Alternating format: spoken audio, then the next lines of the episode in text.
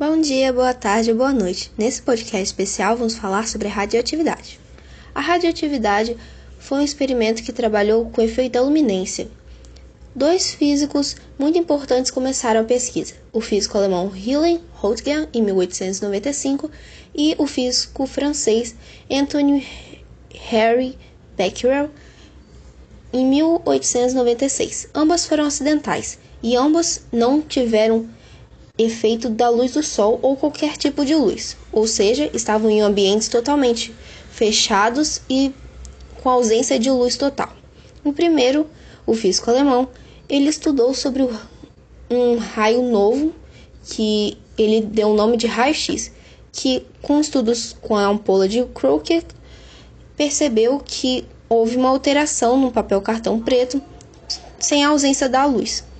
Já o físico francês Anthony Harry percebeu que, em um filme fotográfico onde depositou um sal de urânio, minério de urânio, o sulfato duplo de potássio e uracila desidratada sob uma lâmina fotográfica, após certo tempo sem nenhum tipo de luz solar, devido ao fato de que, na época que fez seus estudos, foi um longo período de chuvas e ele deixou guardado seu experimento numa gaveta, notou-se que o mesmo havia deixado a marca de suas radiações emitidas nessa chapa. A partir daí, muitos cientistas tiveram curiosidade sobre essa pesquisa. Entrou então em cena o casal Pierre Curie e Marie Curie. Juntamente a eles, Becquerel descobriu que a propriedade que ele viu pertencia ao urânio, pois todos os minérios de urânio emitem os raios que impressionavam o filme. Marie Curie batizou essa propriedade de urânio emitir raios de radioatividade. Os trabalhos do casal Curie tiveram grande importância na mudança de rumo que tomaria a radioatividade. Em 1898, Marie Curie percebeu que havia algum componente mais ativo que o urânio em seus minerais naturais. Esse casal trabalhou durante três anos exaustivamente. Usaram 1.400 litros de um minério de urânio chamado uranita e em 1902 isolaram átomos de dois elementos químicos radioativos. O primeiro eles chamaram de rádio, pois ele era 2 milhões de vezes mais radioativo que o urânio, e o segundo eles chamaram de polônio, em homenagem à Polônia, terra natal de Madame Curie. Em 1903, o casal Curie e Antoine Becquerel dividiram o Prêmio Nobel de Física pelos seus trabalhos com radioatividade, sendo Marie Curie a primeira mulher a ganhar um prêmio Nobel e a única até hoje a ganhar dois prêmios. Anos mais tarde, o físico Ernest Rutherford realizou um experimento que identificou a natureza da matéria, mostrando que ela se originava do núcleo. Em 1908, recebeu o Prêmio Nobel de Química pelos estudos da desintegração de elementos e a química das substâncias radioativas. Então, o que é radioatividade?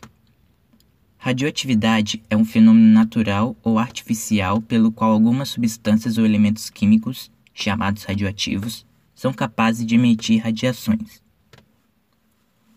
É definida como a capacidade que alguns elementos instáveis possuem de emitir energia sob forma de partículas ou radiação eletromagnética.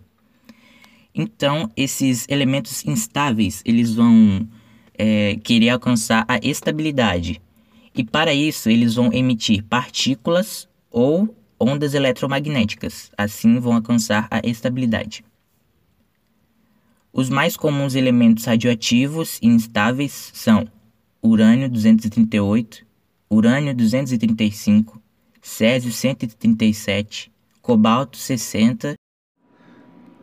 Tipos de radiação.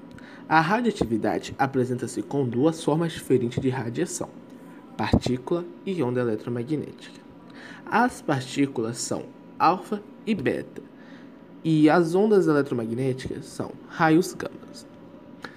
Uh, os raios alfa são partículas positivas constituídas por dois prótons e dois nêutrons, e com baixo poder de penetração. As partículas são núcleos de hélio e têm uma interação forte com a matéria, sendo rapidamente absorvidas.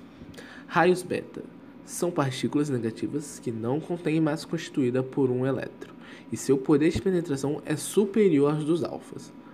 É, é uma forma de radiação ionizante emitida por certos tipos de núcleos radioativos. Raios gamas são ondas eletromagnéticas de alta energia e, por não serem partículas, também não possuem massas. A radioatividade pode ser natural, encontrada em elementos que estão dispostos na natureza, ou artificial, pela criação de elementos radioativos em aceleradores de partículas.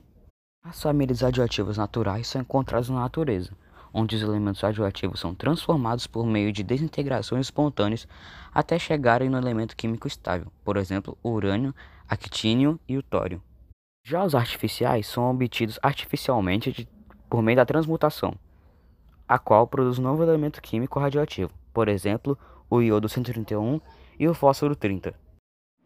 E é isso por hoje. Obrigado pela atenção e até a próxima aula.